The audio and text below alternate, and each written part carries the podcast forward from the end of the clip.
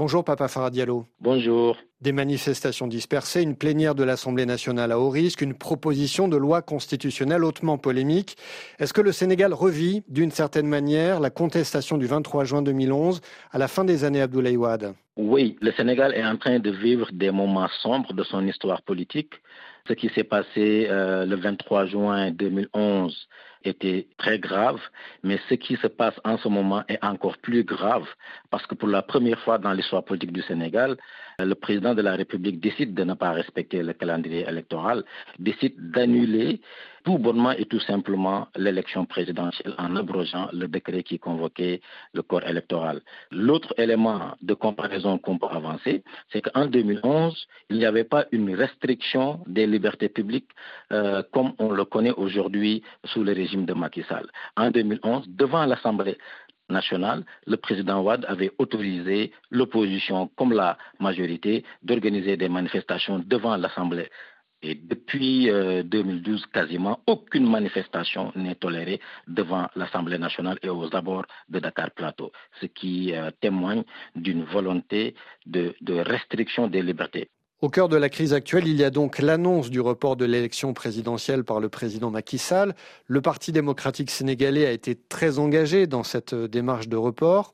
On comprend que le PDS fasse tout pour permettre à son candidat, Karim Ouad, de se présenter à la présidentielle, mais comment expliquez-vous que la majorité présidentielle, Beno Bokyakar, soit venue ainsi au secours de Karim Ouad Cette initiative des députés du Parti démocratique sénégalais et de ses alliés a été fortement appuyée par la majorité au Parlement Benno Bokoyakar. Cela montre qu'il y a un accord entre Benno Bokoyakar et euh, le Parti démocratique sénégalais pour qu'il y ait un report de l'élection présidentielle pour permettre, dans le cadre d'un dialogue hypothétique que le chef de l'État a annoncé, de rebattre les cartes pour que Karim Wade puisse compétir et deuxièmement, pour permettre au président de la République de se réorganiser. Si la majorité était sûre de remporter l'élection présidentielle, soyez sûr que le chef de l'État n'allait pas songer à repousser l'élection présidentielle. Donc, cette alliance contre nature, à mon avis, qui se joue au sein du Parlement euh, pour euh, mettre en place une commission d'enquête parlementaire et proposer euh, une loi constitutionnelle qui pourrait prolonger le mandat du chef de l'État pour six mois ou un an c'est une combine politique entre deux formations politiques qui cherchent à gagner du temps. Je ne vois pas juridiquement comment on peut prolonger un mandat qui dure cinq ans et qui a été sanctuarisé avec une clause d'éternité dans la Constitution. Que nous dit cette crise des tensions au sein de la majorité présidentielle? On a voulu nous faire croire qu'il y a une crise institutionnelle au Sénégal. Il n'y a pas de crise institutionnelle. S'il y a une crise, c'est au sein de Bernard Bokoyakar. Déjà, depuis que le président Macky Sall a annoncé que c'est Amadouba qui serait le candidat de la majorité, il y a eu beaucoup de défections. Même après avoir choisi le candidat Amadouba, Premier ministre actuellement, il y a jusqu'à présent des ministres du gouvernement, des responsables de la coalition Beno Bokyakar au pouvoir, qui ont ouvertement critiqué le choix du président de la République. Ils ont annoncé clairement qu'ils n'allaient pas le soutenir. Donc c'est tous ces problèmes-là combinés qui font que le président de la République a compris que son camp était dans une mauvaise posture pour aller à cette élection présidentielle-là et qu'il lui fallait gagner du temps pour pouvoir réorganiser ses troupes au sein de la coalition Beno Bokoyakar et choisir probablement un nouveau candidat qui pourrait euh, avoir des chances de gagner l'élection. Ce qui témoigne de cette crise manifeste au sein de la coalition Beno Bokoyakar, c'est que c'est le Premier ministre Amadouba, candidat de la majorité au pouvoir,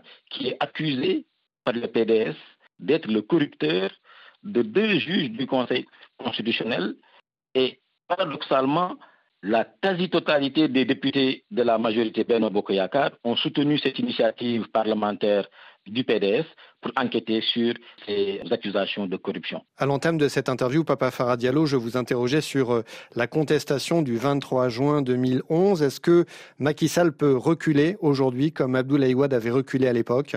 On l'espère, mais le président Macky Sall nous a habitués à ne pas reculer. La répression brutale avec euh, beaucoup de leaders qui ont été arrêtés, cela montre que le président de la République n'est pas dans la logique de reculer, comme le président Ouad l'avait fait en juin 2011.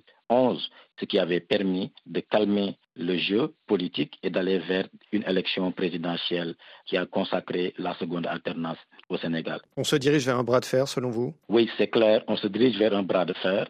Il me semble que les opposants et beaucoup d'organisations de la société civile sont en train de s'organiser. Ce qui avait calmé un peu leurs ardeurs en termes de contestation, c'était la déclaration du président Macky Sall de ne pas briguer une troisième candidature.